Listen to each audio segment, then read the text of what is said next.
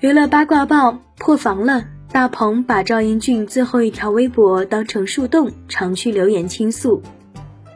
新浪娱乐讯，一月十四日，网友们发现大鹏会经常在赵英俊最后一条状态下留言。大鹏记得赵英俊的生日，也会在留言中和其分享自己的生活点滴。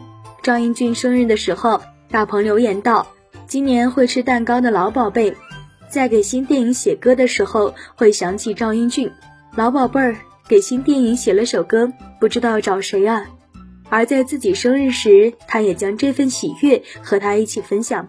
今天我四十了。据悉，二零零四年赵英俊参加歌唱类真人秀节目《我型我秀》出道，而后开始为电影创作主题曲。他曾经为电影《泰囧》《煎饼侠》《港囧》《火锅英雄》《大闹天竺》以及《送你一朵小红花》等经典电影创作主题曲，音乐才华也是广受认可。在二零二一年二月三日，赵英俊因病去世，享年四十三岁。大鹏曾导演电影《煎饼侠》和《缝纫机乐队》，而这两个电影的主题曲都由赵英俊所创作。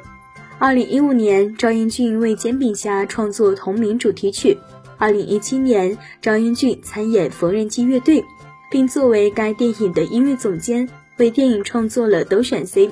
大鹏在自己的新电影开机时，也是立即想到了赵英俊，并留言：“今天就要开机了，是一九年定的要做的那个故事。”对此你怎么看？